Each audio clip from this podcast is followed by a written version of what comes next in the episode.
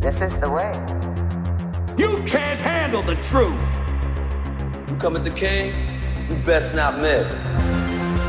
That belongs in a museum. You lose. Good day, sir. Este no es el podcast que estás buscando. Como estamos volviendo después de un parón, yo creo que convendría eh, recordar lo que estábamos hablando en el capítulo anterior.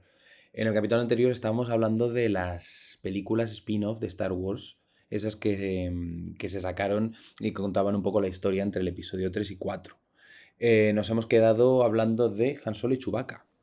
Bueno, hablando de Han Solo y Chewie, vamos a pasar a grupo rebelde, eh, que se llama la serie de Rebels. Me pareció mejor que Clone Wars, la disfruté muchísimo más que Clone Wars.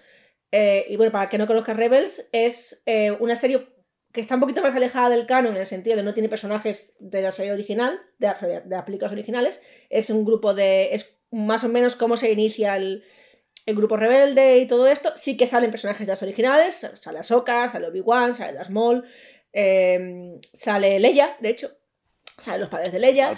Y, También sale Lando. También sale Lando. Hay muchos personajes, pero son, son, son, cameos, no son personajes principales, es más bien una, una personajes aparte que yo creo que si te llega, si consigues cogerles cariño, se convierte en algo más especial contra seis. A, menos es mi experiencia personal. Eh, para que no haya visto y quiera darle la oportunidad, eh, ahí va eso. Eh, chicos, ¿qué os parece Rebels? bueno, Rebels es que yo de Rebels creo que me he visto el primer capítulo, o sea, los primeros capítulos, el primero de cada temporada y el último de la serie. Eh, no sabes lo que te pierdes. Porque quiero saber. Pues ya, ya lo sé, ya lo sé. Jedi Knight es, es quizá el mejor capítulo animado que ha hecho nunca Star Wars. Jedi Knight Estamos hablando de, de, de Obi-Wan y, y Darth Maul o... No, ese quizás es, ese, también, es el ¿eh? segundo, pero solo por la escena, porque el capítulo en sí no tiene mucho. No, pero a ver, eh, una cosa que tiene Rebels que me llamaba a mí mucho es como haciendo una historia completamente alejada del canon, tiene más impacto en el canon que el canon. O sea, cuando ves cómo se forma la rebelión desde fuera, porque poquito a poco van, haciendo la rebelión, poquito a poco ves cómo se crean células de, en cada planeta, ves viendo cómo, sobre todo, Sabine se mete a saco en la rebelión y se convierte en un personaje muy importante de la rebelión. Eh, ves aparecer a Lea de vez en cuando y ves cómo, cómo está también involucrada ella. Y sobre todo, el, cuando aparece un poco el tema de Jedi, que está un poquito más secundario con el tema de, de Kanan y. Ay, Dios mío, no me acuerdo. Y Ezra. Cuando ellos nos empiezan a hablar del, Lord de los Jedi, es tan bonito, es tan bien llevado y aporta tantísimo a lo que es la, al, todo el Lord de la fuerza, que a mí me parece que, es muy buen aporte a lo que es la, la historia principal. Concurro. A mí me gusta mucho, a mí me gusta mucho Rebels. La primera y la segunda temporada son un poco lentas son un poco más difíciles de ver, sobre todo si es adulto. Pero, porque creo que como serie de niños, creo que como serie de niños es una serie espectacular. ¿eh? Yo creo que un chaval de 10, de, de 6 a 13 años se lo pasaría espectacularmente con esta serie. Pero eso, la primera y la segunda creo que son un poco más lentas. Volvemos a lo mismo, es una serie que expande muchísimo en la lore de Star Wars, que es lo que a mí al fin y al cabo me gusta. Soy una persona que le gusta mucho la fantasía, la ciencia ficción y, expande muchísimo en ese, en ese rasgo. Sobre todo los personajes de. Los personajes mm, principales me gustan. Ezra me gusta mucho en la cuarta temporada y en la tercera también. Las dos primeras es como Ahsoka en las primeras temporadas de Clone Wars, es un niñato. Pero, pero evoluciona muy bien también. Kanan creo que es un personaje que evoluciona súper bien también, tiene una evolución maravillosa. Y después los personajes secundarios o, de soporte en la serie que van saliendo como Rex, como, como Ahsoka, que mm, podemos discutir si cumplen una función que la cumplen o si es más fanservice, que también creo que es un poco de las dos. Y creo que, creo que desarrolla muy bien la serie y, y eso yo creo que expande mucho en, el universo. Creo que nos muestra también una cara de Palpatine que, no habíamos visto hasta ahora, que es la de, el Palpatine político en la, en la, era del Imperio. O sea, cómo realmente oh, gestiona. Eso es interesante, sí. eso es interesante. Eso está muy bien. ocurrido. A mí una cosa que me gustó, varias cosas que me gustaron mucho de Rebels. Uno es el, una cosa que han hecho muchas series de ciencia ficción, que es el, el concepto de familia encontrada es, todos los, los del grupito este de Rebels son gente que no tiene familia, no tiene. están solos. O el efecto Fast and Furious. ¿No? crean una familia Sí, entre sí, ellos Podríamos decir que es Tokyo Drift. Y tienen, y tienen, y tienen, tienen roles dentro de la familia, porque están Kenan y, y Sabine, que son los papás, por así decirlo. Está. descaradamente, o sea, a partir de cierto punto en la serie su- eh, tiene- son, son, son tan claramente figuras paternas Sí. que ahí que es como uf, casi es un poco casi un poco dices en plan de "Mm, un poco obvio, ¿no, Filoni? Es No, todo pero, un pero, poco pero- obvio". pero a mí me gusta que esté, que esté eso así, porque el, el término de familia encontrada el término, eh, eh, es un poco. El, me gusta mucho ese, ese- ese concepto. De, de- de- y además se va expandiendo, porque van apareciendo personajes secundarios que van enriqueciendo. Luego, lo que decía Jaime del, de la- personajes de apoyo, Ahsoka. A mí Ahsoka sí que creo que, de primeras aparece un poco como fanservice, pero creo que Ahsoka nos da una cosa muy interesante, que es el punto de vista de alguien, porque aquí Ahsoka tiene capítulos con Darth Vader, en los que ella se enfrenta a Darth Vader, y ella está en negación todo, este, todo ese rato. Ella, ella sigue pensando que Anakin está vivo, que Anakin está ahí y que lo puede traer de vuelta. Bueno, el capítulo en que ella se, enfrenta con, Darth Vader y se rompe el casco y ella ya ve que es Anakin con el que, el está peleando, eso le da una, una fuerza a lo que es la historia de Anakin que no se ha dado ni Clone Wars ni las películas. Porque eh, eh, para que Ahsoka, que es, vuelvo a decirlo, Ahsoka es el público, Ahsoka es la que no tiene conexión con las originales, Ahsoka es la que viene de fuera. Que Ahsoka pase por ese momento de aceptación, de decir, hostia, es que mi maestro, el que era mi hermano mayor, es malo. Cosa que Obi-Wan nunca hace hasta el momento, a lo mejor pasa en la serie de Obi-Wan. Eh, para mí fue un momento muy, muy fuerte y además me acuerdo que, que para mí fue muy emocionante, más que muchas cosas de las películas. De todas. O sea, yo, lo que he llorado yo con Rebels no lo he llorado con ninguna película. Yo también, estoy de acuerdo. Y, pero de hecho he llorado en, en- he llorado en dos episodios de Rebels. El, el- el de Obi-Wan y, y el, episodio del medio de la cuarta temporada. El que dividió la... Es que yo lo, vi cuando lo sacaron, la, cuarta temporada, bueno, desde la segunda la, vi cuando la sacaron. Y son unos cabrones, porque siempre que sacan series de estas en Disney XD y estas cosas, la empiezan a sacar en noviembre, hacen parón de Navidad y te la vuelven a poner en febrero. Y el parón de Navidad eh, lo tienes cuando tienes el, cliffhanger en, en la cuarta temporada, que ya que podemos decir spoilers, que es cuando, cuando muere Kanan. Y ese episodio, Que es muy duro ese es ¿eh? duro y es duro. Eso lo he precioso. Y lo, también. y lo peor de todo es que lo ves, es que en el- a los cinco minutos sabes que en ese episodio Kanan va a morir. Porque eh, en el momento, yo creo que te das cuenta en cuando pierde, cuando pierde su sable de luz. En el momento en el que pierde su sable de luz ya ves que y es muy triste. Bueno, recuerda lo que decía Obi-Wan en el ataque de los clones. Para un Jedi, el sable, su sable de luz es, Es su vida, vida. sí, sí. Sí, Obi-Wan decía perdona. muchas cosas en el episodio 2. Perdona, Emma, que creo que eso, creo que la muerte de Kanan a mí me afecta tanto porque es por lo que has dicho tú antes, que Rebels consigue crear el sentimiento de familia que se une. Y es el hecho de que han perdido el, digamos, el pilar fundamental, bueno, el pilar fundamental, uno de los principales pilares de la familia.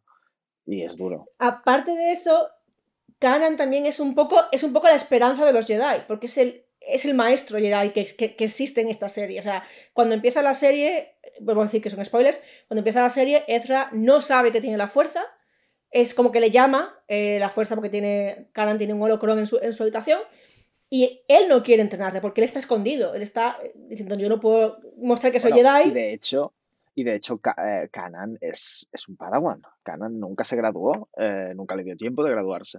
eh, es un poco eso, la esperanza, el- la vuelta a que los, los Jedi puedan volver, el, el poder volver a tener Padawans, porque Ezra es su Padawan a fin de cuentas, y es un poco el, el- eso, el volver a despertar eh, la chispa de la fuerza y decir, oye, hay esperanza.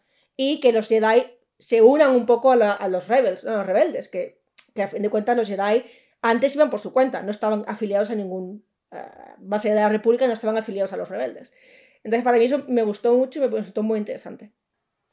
A ver, yo creo que eso es un aspecto que es un poco relativo, ¿vale? Porque es que eh, creo que es algo que deberíamos hablar, que es el, el hecho de los retconings constantes a lo largo de toda esta franquicia, que es que, que devalúan completamente el impacto dramático de cosas que han ocurrido con anterioridad, ¿vale? Se supone, o sea, eso es algo que en, en las originales se nos han dicho y se nos ha intentado transmitir por activa y por pasiva, que es que, que entre eh, la venganza de los Sith y una nueva esperanza no hay Jedi. Están todos, están todos muertos. O sea, solo quedan Yoda y Obi-Wan. Ya. Pero eh, en, con, con cada, con, cada nuevo, con cada nueva entrega de la saga aparece uno nuevo. que Eso estaba siempre lo he escondido. pensado. Siempre hay Aparece uno uno más. nuevo que está escondido hasta que llega ya un punto y dicen en plan de tío, están todos, salen como setas. Pero yo no lo Pero considero. un o sea, detalle, es- están, están, están, están, es- o sea, Kanan hace Jedi, pero no fuera de su círculo. Entonces no es algo que se, que se sepa Pero a Vox Populi. pero sigue siendo un Jedi. Sí, O sea, pero- es lo que tú estabas diciendo. Se supone que es yo no básicamente lo creo. estás- Lo, estás presentando como eso. O sea, la el verdadero despertar de la fuerza, el, el- la semilla de la que surgirá la nueva Orden Jedi. Pero ¿y qué hay de todos esos otros Jedi que estaban al mismo tiempo supuestamente escondidos en una época en la que se supone que no hay Jedi? Como puede ser, por ejemplo. Eh, Cal Kestis de Fallen Order. O sea, es que ya Bueno, digo, es- cada nueva adición al canon es como en plan de se acaba a reduciendo el impacto dramático que tenía el hecho de que en plan de, de las películas originales en plan de solo hay dos Jedi ya Obi-Wan y Yoda o sea y cuando muere Yoda está Luke Skywalker es el último Jedi que queda sabes pero siga pero eh, si, si, va- si sigues añadiendo llega un punto que dices en plan de pues realmente tampoco tiene tanta importancia el hecho de que Luke gane o no porque hay más más si, si no si no si, si él falla, pues ¿qué, qué, cuál es el problema? Pues nada, pues se- seguirá otro Jedi y ya está, y volverá, y creará la, y creará la, la nueva orden Jedi, eh, fulanito de tal, del planeta, mm, del planeta nube. Eso ya sé. pasa en el Imperio Contraataca. Eso ya pasa en el Imperio Contraataca cuando dice eso de él es nuestra última esperanza y dice, y dice Yoda, no, no, No, hay otro, hay another". otro. Hay otro, sí. Con lo cual Sí. ya viene de lejos. Pero yo no, yo, yo no lo. A ver, yo no lo. A ver, entiendo lo que quieres decir, pero no lo veo como algo realmente malo, Sí, porque, por no ejemplo, Ezra, que se queda. Se, Ezra se queda como Jedi único, pero, otra vez spoilers, Ezra se pierde al final de, de Rebels y no es capaz de estar para pelear contra Darth Vader. Por tanto, yo creo que, que no le quita importancia a nada, porque realmente no hay Jedi activos y que estén eh, en, el- en la visión pública, por así decirlo, que puedan estar, que se puedan enfrentar a Darth Vader. Luke sigue siendo el único que puede hacer eso. Es que yo creo, es que justamente ¿Verdad? creo que en el momento en el que, en el que se habla de que solo hay dos Jedi, realmente se piensan que solo hay dos Jedi, porque eh, Ezra está desaparecido. Mm, Ahsoka vuelve a estar en, en Malacor, mm, supuestamente muerta.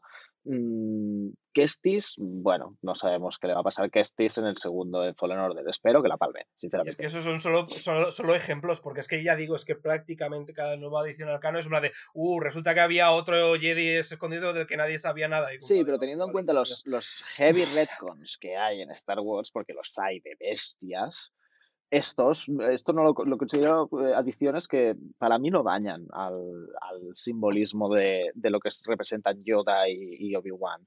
Hombre, yo es que creo, yo es que creo que esto es, esto es una, esto es muerte por un millar de cortes. O sea, llega, son cositas pequeñas, pero que se van acumulando, se van acumulando. Es como, por ejemplo, el caso de los inquisidores, que es como en plan de, vaya, otro resulta, otros aprendices Sith de los que nadie sabía existía, eh, la existencia hasta ahora, ya que aparecen de la nada y que no se vuelvan a mencionar jamás. Y, los ¿eh? inquisidores En tienen poderes existen. también, aparte de... Los, los Ah, inquisidores, sí, son no, bueno, no son Sith, son básicamente Darth Maul en la primera película. Es una, es una herramienta del Sith, es una- un Sith al que lo educan lo suficiente para que sea un arma de matar, pero que no suponga una amenaza para los Sith de verdad. Pero es que se supone Muy que el listo. Sith es en plan, solo hay, solo, hay, solo hay dos en cada momento. Está maestro y aprendiz, pero ahora resulta que tenemos por una parte los inquisidores, tenemos al Starkiller de The Force Unleashed, tenemos a Zack Ventress que no cuenta porque es Pero, que eh, Dooku Force decía que no era así, no así es que no ya. cuenta. ¿Qué? Force Unleashed no Pero, es a canon, ver, No, es. ¿no? Perdón, perdón por traer un poco la realidad, pero es que esto es consecuencia de que se quiere es- estirar la franquicia. Sí, es que no es que puedes, no no, lo puedes sacar una serie sin meter a un Jedi, sin meter a un... Yo s- Es lo que hay. es un, que poco que lo que, que hay. puedes hacerlo. Sí puedes hacerlo. Lo que pasa es que no quieren porque sería arriesgado. Sí que puedes hacerlo claro, y es eso que nos introduce cuestión. el siguiente tema, Rogue One. O sea, es, es que esa es la cosa, o sea, porque podrías haber hecho un Rebels perfectamente una serie en la cual no hubiera Jedi, que fuera sencillamente el inicio de una célula rebelde que se, que, que- que se convertiría en la Alianza Rebelde. Pero no, tienen que haber Jedis. ¿Por qué? Pues porque es Star Wars y tienen que haber Jedis. A mí me gustó mucho.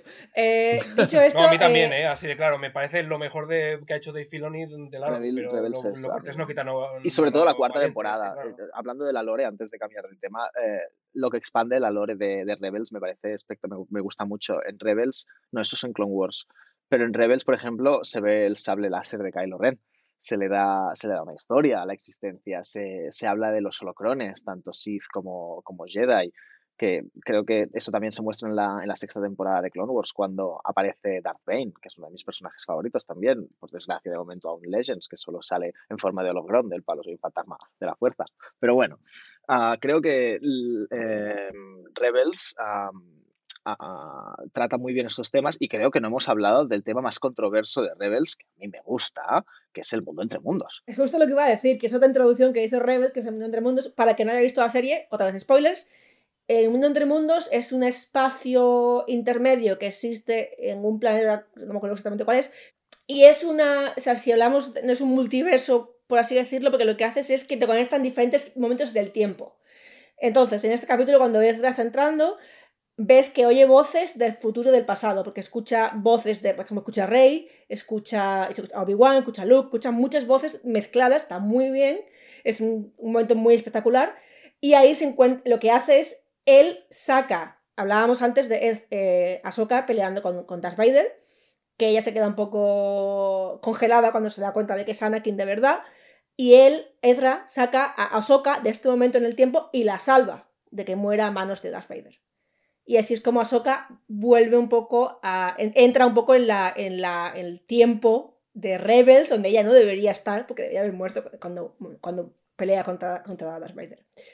Y es muy interesante, abre la puerta a muchas cosas. De hecho, en la trilogía de las secuelas se menciona en uno de los libros que sa- salieron después de la, de la última película. Y muchos fans se han aferrado a que eso exista para que vengan personajes eh, que han muerto que vuelvan. Eso ya hablaremos en su momento cuando hablemos de las, de las secuelas. Yo creo que el mundo entre mundos no va a ser explotado. Yo creo que el mundo entre mundos va- es, fue un recurso que se permitió Filoni, porque mm, yo creo que es un recurso para salvar el culo, aunque es un recurso que me gusta mucho y que creo que está muy bien ejecutado, creo que es un recurso para salvar el culo y para salvar un personaje. Pero, pero creo que está muy bien ejecutado y creo que tal como lo abre, lo cierra. Eso, eso creo que es muy importante, porque básicamente el mundo entre mundos, en el capítulo se ven tres entradas, una, bueno, dos son circunstanciales y la otra es ah, buscada, pero por la que entra Ezra está en un templo Jedi que mm, milagrosamente la activa gracias a, a su connivencia a través de la fuerza con unos animales de- del planeta en el que se encuentra, en Lothal, consigue activarla, entra, la segunda puerta que vemos es cuando rescata a, a Ahsoka, que esta puerta técnicamente no está abierta, simplemente la usa Ezra para rescatar a Ahsoka y después la usa Ahsoka para volver a su momento en el tiempo. Y la tercera puerta que vemos es la que consigue abrir Palpatine a través de, de la alquimia Sith o brujería Sith, no sé exactamente cuál es, creo que es alquimia Sith. Ah, Creo que es como- alquimia. se- Según el episodio 9 era alquimia, es decía. alquimia Sith, ¿no? Sí, sí, seguramente es alquimia. Palpatine, creo que este conocimiento se lo lleva a la tumba. Ah, el tiempo de Lothal queda destruido después de, de este episodio y no se conoce ningún otro, otro recurso para entrar al mundo entre mundos. Yo creo que volver a usar el otro mundo, el- otra vez el mundo entre mundos en la saga sería, again, un recurso muy barato que lo empobrecería aún más. O sea, ya es un recurso para salvar el culo que creo que está bien ejecutado, pero volver a usarlo creo que ya sería empobrecerlo aún más. Así que yo creo que si tienen dos dedos de frente y si Filoni sigue a cargo de los futuros proyectos de Star Wars, no se va a volver a usar. Yo estoy de acuerdo, pero sí que es cierto que muchos fans han aferrado a eso porque aparecía en un libro de artefactos justo aferren. después de la muerte de Kylo se Ren. aferren. A mí tampoco me gustan las, bueno, sí que me gustan, pero tampoco me parecen geniales las secuelas. Pero esto de, de- de- de, por favor, redconead las No, no, no. secuelas no va a pasar y no va a pasar, es lo que hay. Acéptalo. Exactamente. Eh, No te gustaron. Sigue con tu Exacto. ¿No te gustaron? Pues tienes Eh, Mandalorian, tienes los videojuegos, tienes muchas cosas. Si no, tienes Star Trek. No pasa nada. exacto. Eh, esta es la polémica de mencionar Star Trek en un podcast sobre Star Wars. Qué polémica. Las Sí, denuncias, claro, o sea, las te denuncias, puede- Antonio. Te puede gustar la Guerra de las Galaxias y Star Trek. sí, no, sí, sí, es, sí. no es exclusivo, ¿vale? Bueno, después de esta polémica, eh, para acabar con Rebels, hablemos, hablemos un poco de los personajes, sobre todo los... Son todos personajes originales, no hay ninguno de la, de la saga original, pero por destacar un poco a Ezra, Chopper, Sabine, eh, bueno, Kanan, que para mí es mi favorito. eh, y bueno, también un, po- poco, un poco el tema Sí. de los niños soldado, porque son, son niños. O sea, Sabine y Ezra son adolescentes luchando en una guerra, a fin de cuentas. Eh, ¿Qué pensáis un poco del- de, de eso, de, los, de las nuevas introducciones y sobre todo de que estén luchando en una guerra civil? Sí, quería preguntaros cómo se llamaba el, el que mm, el que era una raza alienígena del que solo quedaba él. El Zep. Zep Aurelius. Sep. Que está basado además en un, en un diseño, eh, cómo iba a ser, creo que Han Solo. Eh, uno de los No, primeros Chewbacca, diseños Chewbacca. de Chewbacca. Chewbacca. Y me parece maravilloso, porque Sí. han recurrido a muchos, a muchos sí. diseños de, de Ralph McQuarrie Sí. en, en las nuevas series y a mí me, eso me encanta. A ver, sobre de los niños soldado, volvemos a lo que ha dicho antes Jaime, yo creo que el romanticismo de la guerra.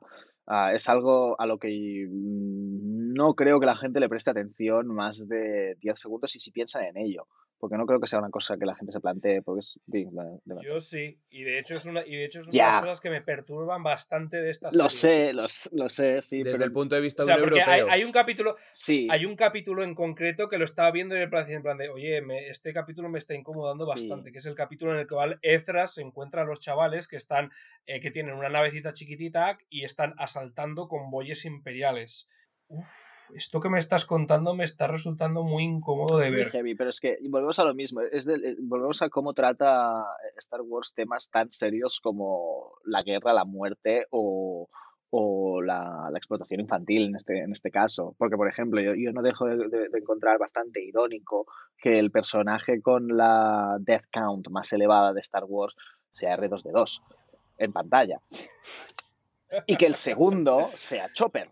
O sea, es, es como que... Es que Chopper es un psicópata y Claro, es, eso pero es un hecho no vamos, establecido en la no vamos a mostrarte, no vamos a mostrarte a Obi-Wan eh, decapitando a Anakin Skywalker, porque lo podría haber decapitado perfectamente en el capítulo 3, aunque plot armor, vale, sí, pero no te vamos a mostrar eso, pero tranquilo, no te preocupes, que después vas a ver cómo R2D2 eh, hace explotar un destructor en el que puedes asumir que ha muerto 1.250.000 personas. O sea, es... Es, es como. Star Wars trata estos temas. Entonces, que, que en Rebels se muestren niños en la guerra, yo creo que, aparte de que en la serie no, no creo que se explote, a no ser que yo no lo esté recordando mal, creo que en el mismo Rebels no es un tema que se trata, así como en Clone Wars sí que se trata el tema de los partisanos y de cómo los Jedi se infiltran y cómo en- de, de forma encubierta entrenan a, a civiles para que se defiendan de los de los ah, separatistas. Esto en Rebels creo que, que realmente no se trata. El único conflicto en el que se, se muestra Sabine es ah, su pertenencia al, al clan mandaloriano o su pertenencia a la rebelión. Realmente no, no, no se trata el tema de, oye, que son chavales, que son niños que están en la guerra. Bueno, ya, pero es que hay una diferencia entre las connotaciones que puede tener cualquier forma de arte y que tú seas capaz de dar de cuenta de esas connotaciones y que ac- ac- actúes al respecto. Es como si haces. mm, Yo, es que es una cosa que le pasa mucho con pues, en ciencia ficción clásica, que las novelas de ciencia ficción pulp y todo eso de la época clásica, hay muchas que si lees entre líneas es con plan de esto, esto es ligeramente nazi lo que me estás contando. ¿Vale? O sea. Sí. mm, Bueno, es la alegoría de Star me, Vale, o sea, y de hecho, yo a ver, yo he leído a críticos eh, que eh, sostienen y que argumentan que desde luego eh, la, la visión de la guerra que presenta Star Wars es una visión casi fascista de la guerra, porque presenta una visión de la guerra completamente, como vosotros decís, romantizada, sanitizada, en la cual la gente muere de maneras limpias, eh, todos los enemigos tienen, son, tienen carecen de rostro y todo eso. Así que es que me, la cosa es, puedes escoger o tratar estos temas o modificar las cosas ligeramente para que no sean algo que te vengan a la mente. Como por ejemplo, joder, que puedes hacer que la, la- la célula rebelde sean todos adultos y no, te, y no puedas no tengas que pensar en ningún momento en plan de estoy viendo a niños radicalizarse y mm, convertirse en, ter- en terroristas eh, volando, volando mm, transportes civiles, matando gente indiscriminadamente. Al fin y al cabo es, es algo que nos, es algo que nos niños, tiene, ¿no? pero es algo que nos tiene acostumbrados Star Wars. Eh, Luke era un niño, Ya, pero puede ser. un niño. Pero no tiene por qué ser así. No tiene por qué ser así. Puede ser diferente. Sí, Pero sigue Así. siendo una serie para niños. Que, Es que que- eso es y una serie claro, para... esa es otra, ¿no? El hace protagonista peor. tiene que ser un niño. Eso lo hace peor. El protagonista tiene que ser un niño eso porque es una hace serie peor. de niños y es lo que hay. Claro. Eh, de hecho, una, un, de un personaje que quería hablar que es Sabine, que a mí me gusta mucho, porque además me parece que es un personaje que está muy bien metido y muy, tiene un, un rol muy particular dentro de la familia encontrada esta. Y además nos abre un poco la trama que le encanta a Filoni, que es el- la trama de Mandalor y los mandalorianos, que una vez más une con la serie del Mandaloriano y con cómo está expandiendo un poco el lore de, de- de este planeta, que ya se tocó en Clone Wars, pero en Rebels es expandirlo a, a saco y a mí me pareció más interesante en, en Rebels que en Clone Wars, todo se ha dicho.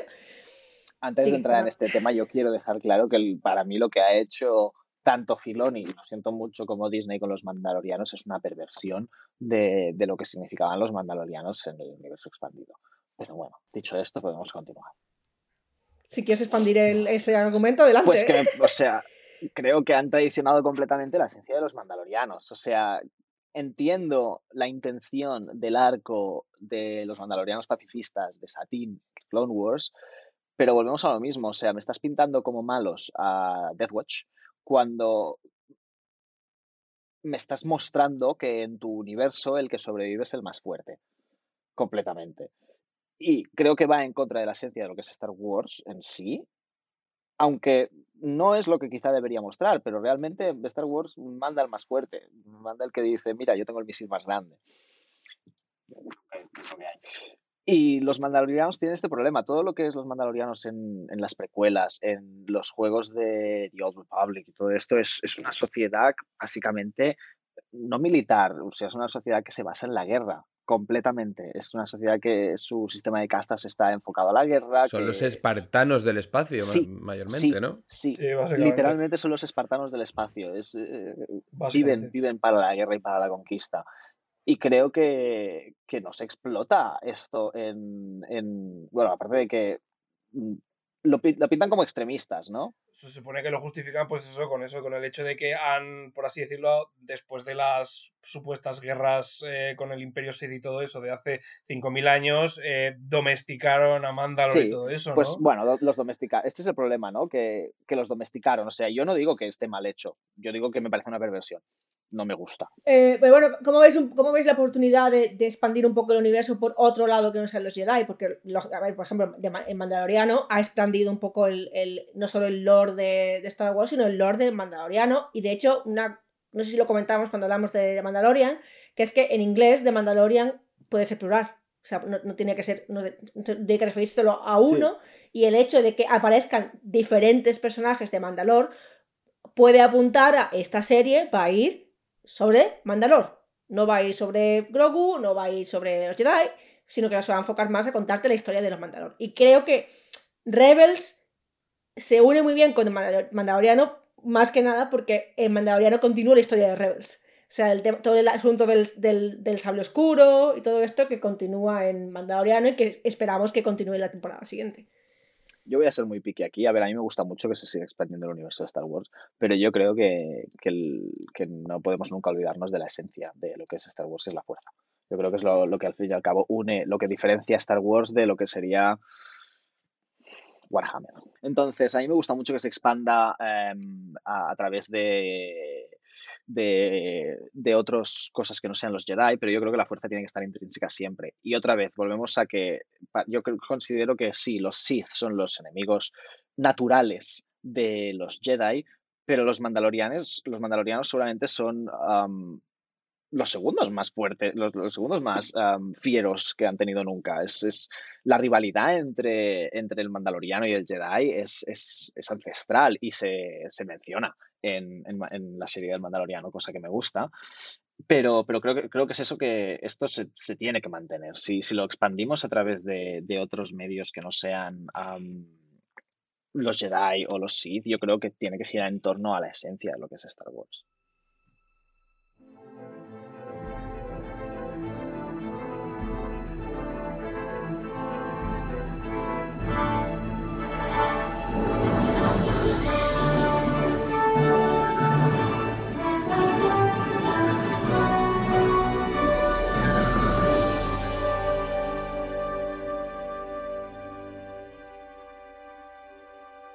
One es una película que, al igual que Solo, surgió como un spin-off, una, una película eh, independiente de, la trilogía. De hecho, se llamaba Rogue One, una historia de Star Wars. Cuenta eh, la historia de cuando se está construyendo la estrella de la muerte. eh, un grupo rebelde roba los planos que luego se les da a Leia y ahí enlaza con la, la primera película de la trilogía original, en la que Leia llega con los planos, después de todo el tema con R2D2 y Luke y todo esto, eh, y consiguen derrotar, consiguen destruir la primera estrella de la muerte. Eh, la, la película es bastante diferente a la trilogía original, tiene, es un poco más, eh, más temas de guerra, más para mí, un poco también más realista, ¿no? Es más cruda, eh, no se ve venir un final feliz por ninguna parte. La peli es básicamente una peli de comandos de la Segunda Guerra Mundial, pero con mm, pistolitas de Y láser. crónica de una Y sobre todo- anunciada, o sea, Es una de muerte, entonces sabes que todo el mundo va a morir. y ¿Qué? como decía Bernard, a la película no le falta su punto de la fuerza, porque tenemos dos personajes que no son Jedi, pero hablan de la fuerza, que para mí, una vez más, aporta mucho al Y yo creo que la película es, gira en eh, torno de la fuerza, ¿eh? Los, los cristales de Kyber, la estrella En torno a la esperanza. El también. tema de la película es la Sí. esperanza. La esperanza. Sí, pero. Porque todos sabemos que la, la siguiente película, cronológicamente, según la cronología interna de la serie, ¿cómo se llama? Una nueva esperanza. Bueno. ¡Uy, sutil! Bueno, eh, chicos, ¿qué os parece esta película? Jaime va a ser el último en contestar a esto.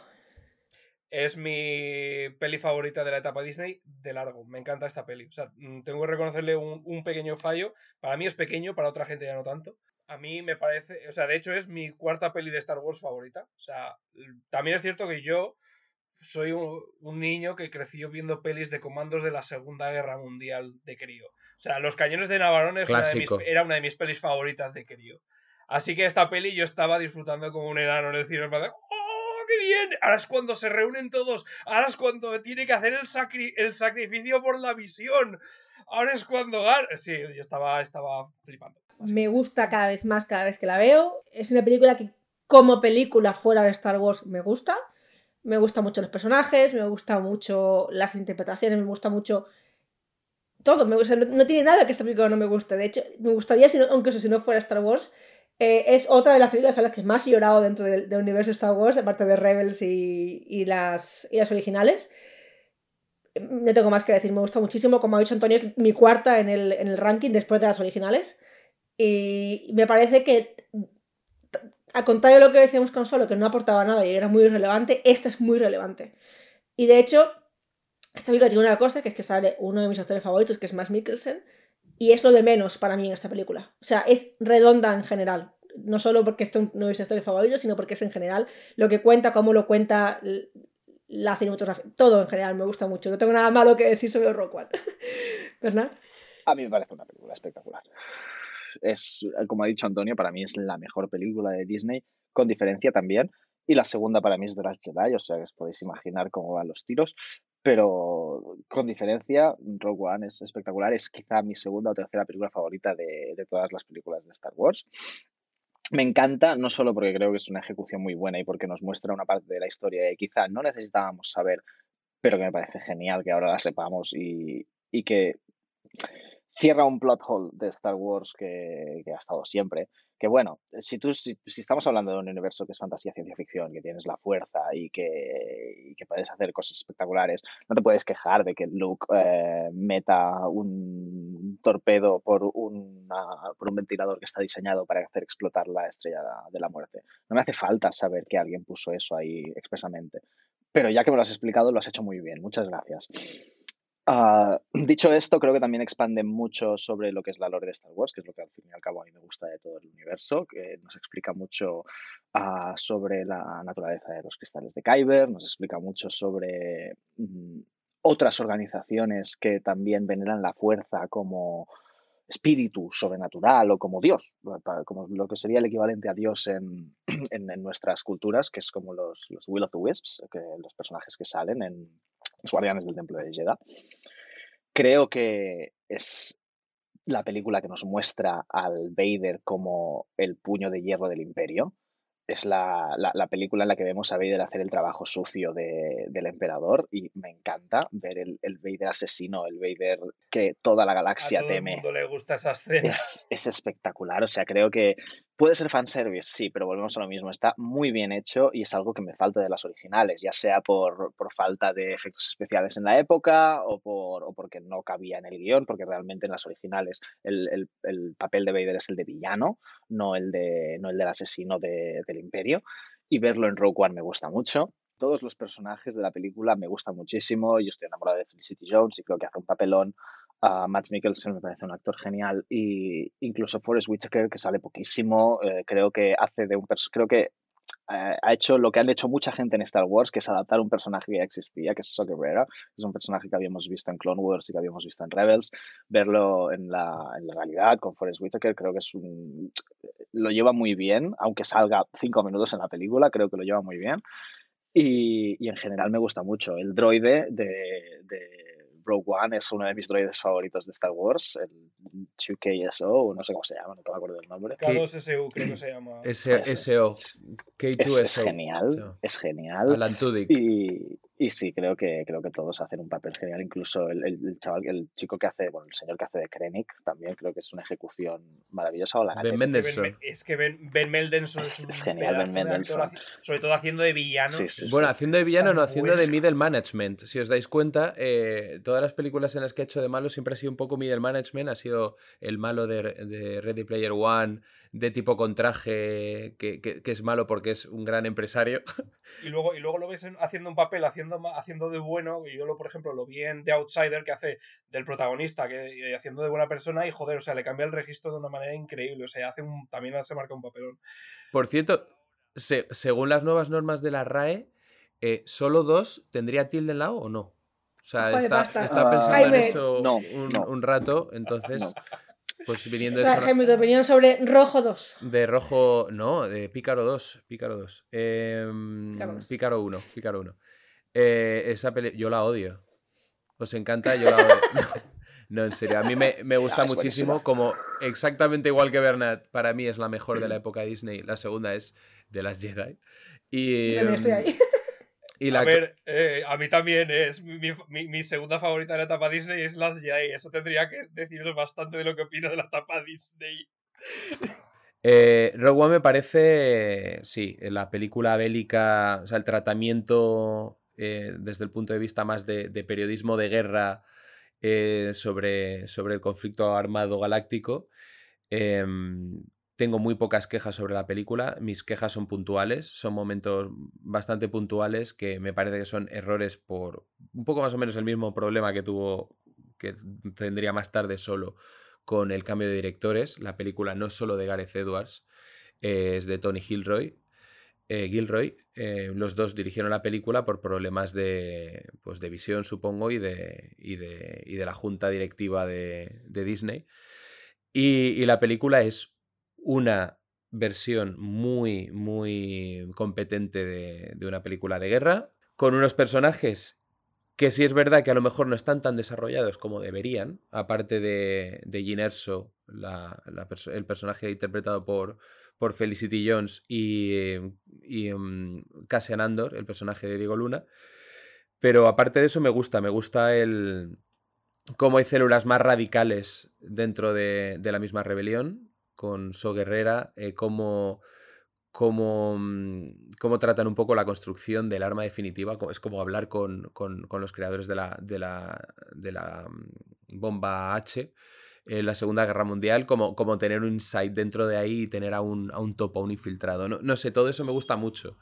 Y, y Mads Mikkelsen me parece un actor también portentoso. No sabía que te gustara, Eva. Es una sorpresa. No, no, no, no, Es una- no, No, ¿verdad? No ¿no? me suena. Es un- es un- completa novedad. es sí. una De completa hecho, No lo había Aníbal, nunca. Aníbal, Aníbal la odio. o sea, Sí, Aníbal, no qué horror. Qué horror, qué espanto. Yo- Ya, lo, lo has mencionado un par de veces, es una serie que no te gusta nada, sí. Sí, sí, no, es, es- es horrible. Bueno, pues y, em, y me parece que eso, efectivamente, no necesitamos saber que alguien ha implantado un, un sistema de prácticamente de autodestrucción dentro de la, de la estrella de la muerte, pero ya que lo, lo haces, me parece muy bien y de forma bastante competente. No tengo mm, absolutamente ninguna queja mayor en cuanto a esta película. Me gusta mucho, muy disfrutable. Antonio creo que quería decir algo respecto a lo que había dicho Bernat. Sí, también enlaza un poco con lo que ha dicho Jaime, que es básicamente que ha habido dos aspectos de Bernat, que de las cosas que ha dicho Bernat, que cosas que le gustan, que realmente quería ahondar un poco más en ellos, porque realmente me parecen dos aspectos muy chulos de, que introduce la película dentro del lore y todo eso, que es, eh, primero, el- lo que has mencionado acerca de la visión que tiene de, de los, de los, por así decirlo, figuras religiosas del universo Star Wars menores, eh, de los guardianes del templo de Jedi y todo eso, que es el hecho de que la estrella de la muerte funcione con cristales Kyber. Que eso me parece un aspecto Sí, Es una alegoría interesantísimo. Primero para empezar, porque básicamente convierte la, la estrella de la muerte en un sable láser gigante. Sí, Sí, básicamente. Sí, sí, sin regulador, básicamente, sí, sí. Sí. Y segundo, porque al mismo tiempo, desde el punto de vista del simbolismo religioso, es muy interesante porque es como un artefacto Sith, que como ya hemos dicho en anteriores eh, episodios, los Sith están relacionados muy íntimamente con la tecnología y la maquinaria, lo que hace es coger uno de los aspectos más sagrados de la religión Jedi y pervertirla y corromperla para convertirlo en algo suyo. O sea, desde el punto de vista del simbolismo religioso me parece espectacular. Y otro segundo aspecto, que es lo que has dicho de Sau Guerrera, que es muy bien verlo en el en pantalla y que es que en, en, en, enlaza con lo que ha dicho Jaime acerca de que mola ver acerca de las, las diferentes de mmm, las diferencias de opinión dentro de la, de la alianza, ver eh, células más extremistas y todo eso. Me gusta mucho la presentación de Sao Guerrera, porque básicamente lo presentan casi casi como una contrapartida de Darth Vader, una persona que en su guerra, en su, en su lucha constante en el, en el imperio ha ido perdiendo partes de sí mismo para convertirse cada vez más en máquina. Y de hecho hay el momento en el cual cuando se pone la mascarilla es que realmente parece, casi suena como Darth Vader con su mismo, con la misma respiración y todo eso, es como dice, esa, esa, esa idea de en plan de tan nietzscheana de si miras mucho al abismo, el abismo te devolverá la mirada, pues me gusta, es un aspecto desde el punto de vista de la, de la simbología muy interesante que introduce la película. Sí. Uh -huh. sí. Pues no había caído, fíjate. Lo de los, lo de los cristales Kyber es muy interesante, muy interesante. Lo de los cristales Kyber es muy interesante porque es uno de los. Eh, está relacionado con uno de los retcons de Disney que me gustan. Porque a, Disney ha retconeado muchas cosas de, de, Legends, pero una de las cosas que ha retconeado que me gustan mucho es que en Legends tradicionalmente los cristales Kyber rojos son sintéticos, los fabrican uh, los Sith. Pero en el nuevo canon, los, los cristales Kyber rojos están corrompidos por los Sith. Son, sí, lo, lo que hacen es sangrarlos, ¿no? Sangrar, sí, hacen, el, sangrar hacen, el original. Hacen sufrir, que decir, porque se considera sables, que los cristales Kyber tienen senti son sentientes, tienen, tienen conciencia y tienen vida, y lo que hacen es hacerlos sufrir hasta que sangran. Y es, volvemos a, al, al, hecho de que los Sith uh, hacen de su arma una perversión de la cultura Jedi. Y es, es, Hostia, es algo ¿verdad? magnífico. Acaba, Acabas de darme una idea. A lo mejor lo que dice Obi-Wan Kenobi en el episodio 4 de es como un millón de voces que gritan al unísono y después se apagan. Puede ser esos Kyber Crystal que disparan. Pues, y... pues podría ser. Es lo que te iba a preguntar, oh. porque los Kyber Crystal están enlazados con el usuario de la fuerza, ¿no? Sí, sí o sea. O sea que sí. dentro, dentro, de la estrella de la muerte quizás hay un montón de cristales buscando a su Jedi. O sea, es un Puede poco ser, pero es, es lo, es, volvemos a la esencia Sith, ¿no? Volvemos a lo que es la esencia, la esencia Sith y la contrapartida de lo que es la esencia Jedi. La esencia Jedi eh, consideran como la fuerza lo más sagrado de la naturaleza y están agradecidos por su ayuda. Y los Sith, uh, al considerarse los seres superiores de la naturaleza, uh, doblegan la fuerza a su voluntad. Claro, es, es, la, es la contraposición entre la, la, imposición de la voluntad propia, que es la base del credo Sith, contra la rendición propia y la integración en un todo más grande de la fuerza, que es el, la base del credo Jedi, claro. Eso le acaba de, de dar otra capa más a, a, la película que me hace que me guste muchísimo más. Y por eso también sí. es Ahsoka mi personaje favorito, porque es la única persona de la que tenemos constancia que ha sido capaz de purificar cristales Kyber.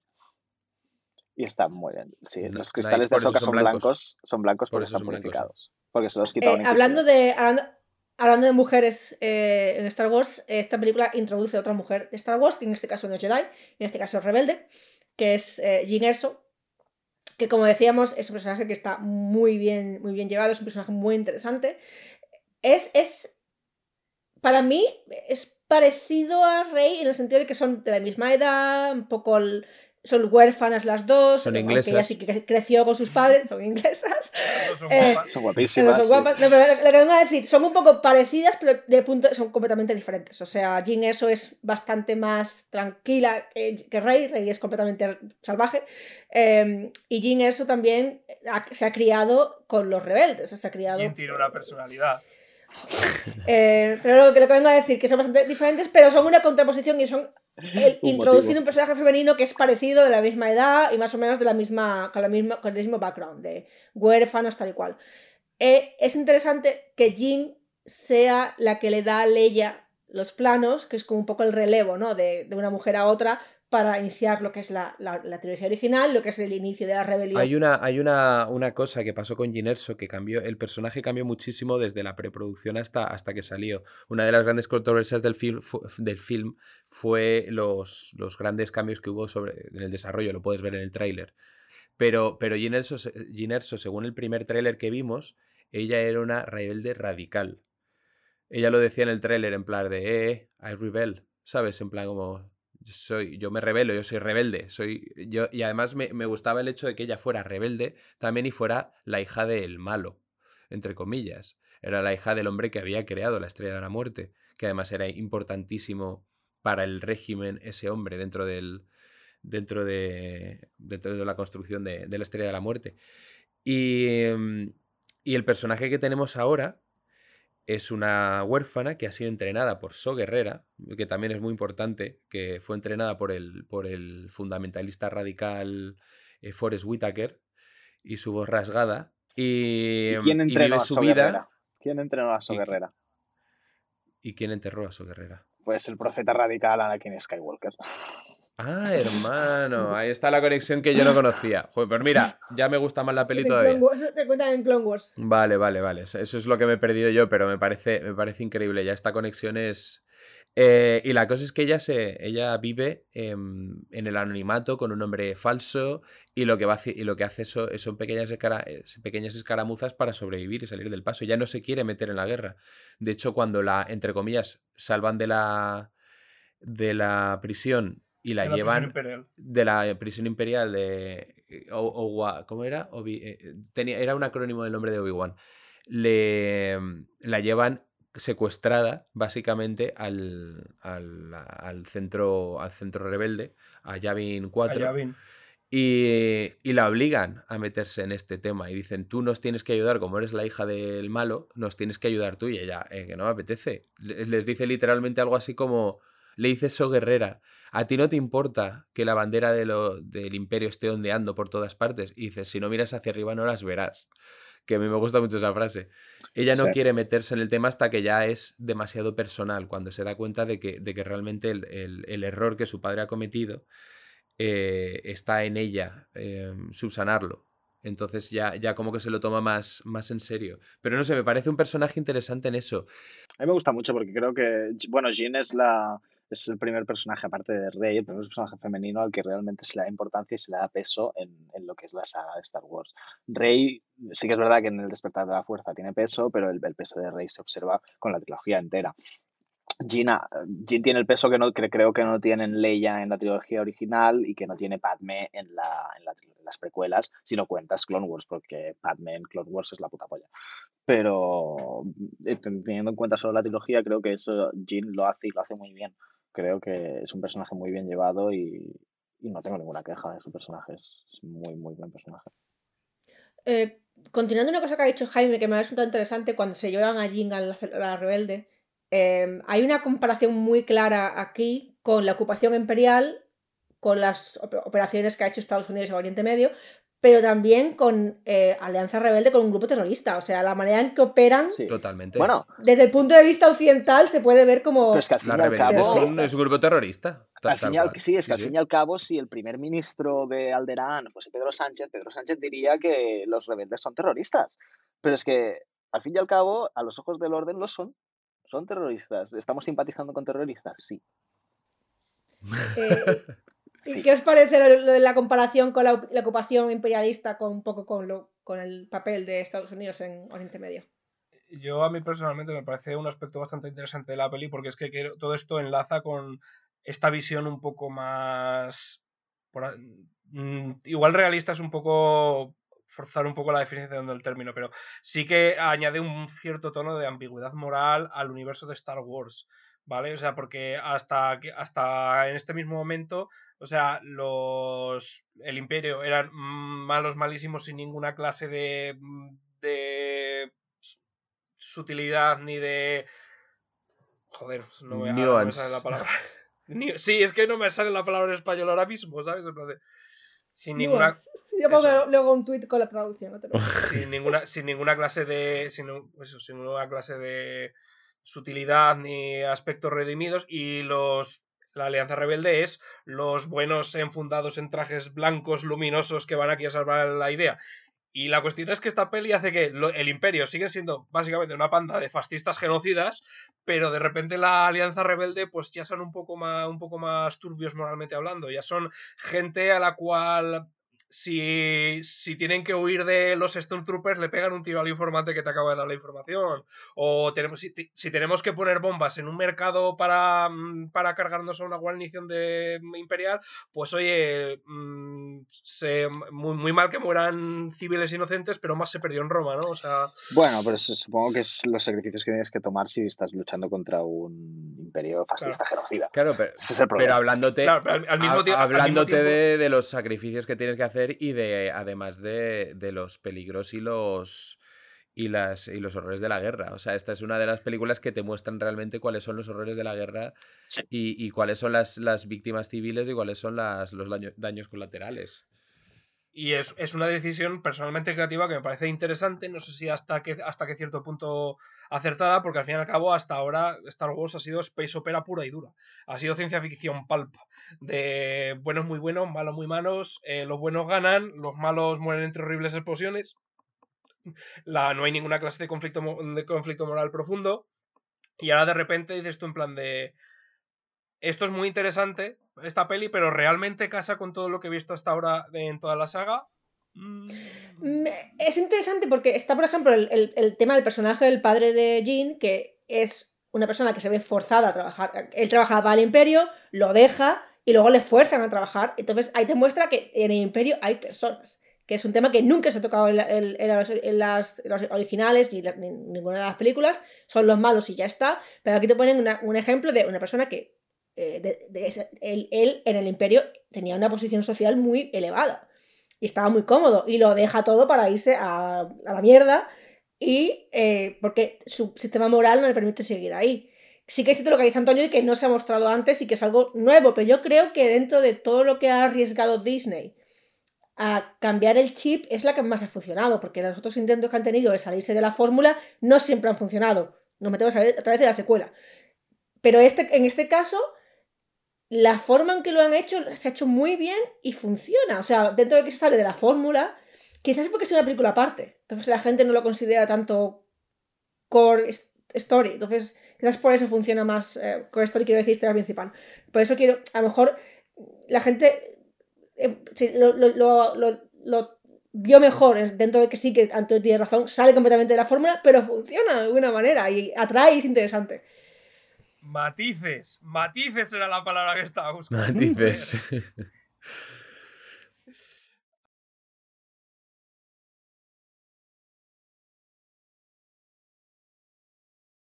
Ya para acabar, vamos a mencionar unas cosas que sí que fueron un poco negativas dentro de la, de la película.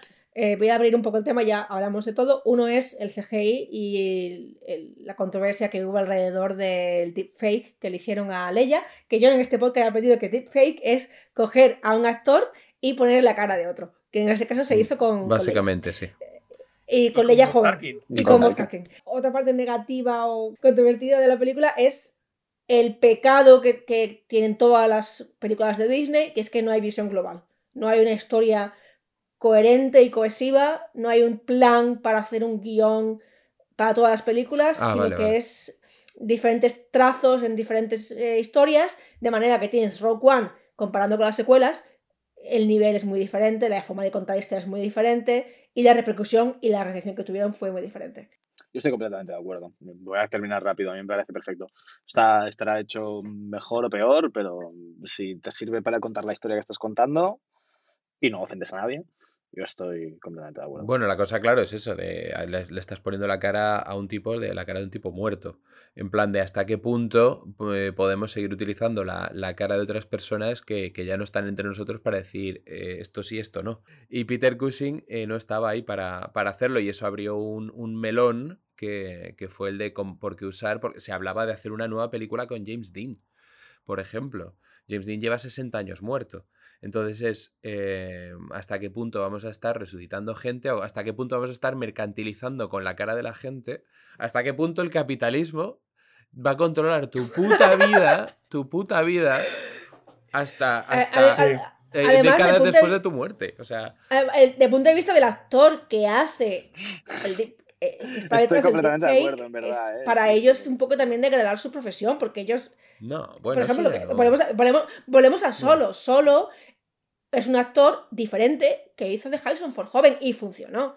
Entonces, a lo mejor como actor estaría mejor buscar a gente con talento que sea capaz de recrear. Mm, Vale, sí estoy de pero acuerdo. sí puedes encontrar a alguien con ese talento y esa capacidad de actuar como él. Efectivamente. En vez de poner en su cara a otra persona. A mí lo que me sorprende es que esta polémica no haya estallado antes porque, joder, al fin y al cabo no es- no es nada nuevo. O sea, yo, que yo recuerde, la primera vez que se hizo algo parecido con un actor muerto, eh, creo que fue con Sky, Cap- Sky Captain y El Mundo del Mañana, en el cual utilizaron como villano una mm, versión renderizada de la cara de Laurence Olivier cuando llevaba ya mm, década muerto. Y luego la versión de, de Superman 2, la versión de Richard Donner, eh, reutilizaron todas las escenas que Marlon Brandon no quiso que se incluyeran en la película por, por dinero y por historias. Al final quitaron todas esas escenas de la, de la versión oficial y ya muerto utilizaron esas escenas para la, la nueva versión. De hecho, recrearon diálogos que no hizo él para... Sí, sí. Y para Superman Returns es, un, también. es un tema. O sea Sí, yo creo que, mira, Ok. si alguien ha tenido un deseo explícito en su muerte o no está ahí para dar tu aprobación, por mucho que esté la familia, mira, déjalo descansar y ya está. Hay, hay muchos actores esperando trabajar. A ver, mira, a mí personalmente, desde un punto de vista práctico, en esta peli no me, no me parece tan escandaloso. Todo- me acuerdo que en su momento todo el mundo estaba en plan de ¡Wow! Es que es cantosísimo, es que es feo. Y a mí no me pareció para tanto. Pero yo tengo que reconocer que, particularmente, lo de mm, Peter Cushing, desde un punto de vista ético-moral, entra un melón bastante jodido, que me parece bastante jodido. O sea, y luego ya podemos entrar, por ejemplo, en el caso de mm, lo que tú decías de la devaluación de los actores, Emma. Eh, a mí personalmente me parece que desde un punto de vista de un actor es más peligroso la idea de que el CGI puede llegar a un punto en el cual puedes crear actores completamente digitales y el, el, el pa- el paro multitudinario que se podía crear por eso, yo, aun si fuera actor, sí, me, sí. me haría sentirme bastante incómodo. Sí, es muy superficial ¿Sabes? también, ¿no? Sí, es como ya muy... muerto ya te tu cuerpo no funciona. y lo segundo que hablábamos era un poco cómo se... eh, Comparando esta película con las secuelas y con lo- todo lo que ha sacado Disney, no hay una coherencia ni una cohesión a la hora de contar historias de Star Wars. ¿Dónde sí la hay, por ejemplo, es en Marvel? En Marvel tenemos a Kevin Feige, Feige, eh, Feige gracias, que, que sí que está consiguiendo cierta, nos guste más o menos, está consiguiendo cierta coherencia dentro del universo Marvel Feige. y está consiguiendo que las historias se mantengan y funcionen unas con otras. Sin embargo, en Star Wars, una vez más, te gusten más o menos las películas, las, las historias están a diferente nivel, tienen diferente tono, tienen diferente género incluso. O sea, llega un momento que ca- cada película es diferente a la anterior. Rogue One no tiene. no no se afectada negativamente, pero otras sí. Eh, por acabar un poco aquí, ¿qué pensáis de esto? Mm, Bueno, justo en el caso de, historia, Rogue One es la que más sigue el canon. Al fin y al cabo es cinco minutos antes del episodio 4 y lo único que te hace es el retconning del, del agujero de la estrella de la muerte y punto. A partir de ahí eh, es exactamente la misma historia. Me parece que sigue muy bien la línea. Em, es verdad, es otro género y es verdad que luego no encaja nada ni en cuanto a humor ni en cuanto a tono eh, con el resto de la trilogía es bastante flagrante el. Bueno, flagrante, ¿no? O sea, es bastante. Se nota bastante el, el- el humor, la interpretación incluso de Daisy Ridley con la interpretación de Jyn Erso. O sea, Jyn Erso es seca, estoica, es, está incluso como. Está, está chinada, o sea, está, está enfadada, la situación le supera, no le gusta, tal. Está en guerra, eh, todo el mundo tiene que tomar decisiones horribles, pero sin embargo, Daisy Ridley tiene tiene un carisma muy especial, eh, está, está, excitada todo- está excitada, está emocionada todo el rato por lo que está pasando, ¿sabes? Muestra, muestra una variedad de, de sentimientos, un, un- amplio rango de sentimientos que, que Jyn Erso por su personaje no. Y lo mismo con Poe Dameron, Poe Dameron haciendo bromitas delante de Kylo Ren, cosas así. Eso en Rogue One está prohibido. El humor básicamente es eh, K2SO, eh, que está on point, o sea, está perfecto en la película.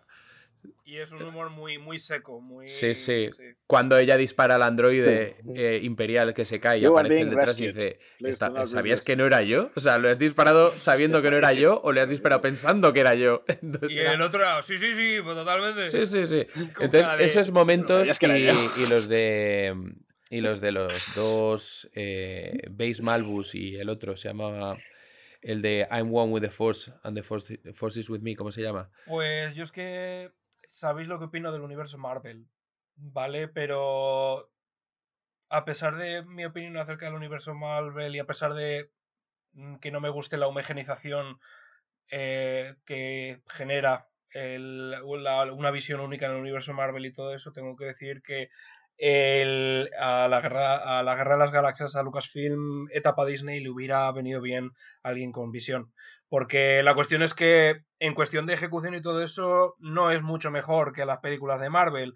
Pero la cuestión es que ahora tienes también encima además el, eh, el agravante añadido de que aparte de que mm, como películas te parecen flojas, es que encima además es que no tienen ninguna clase de puto sentido.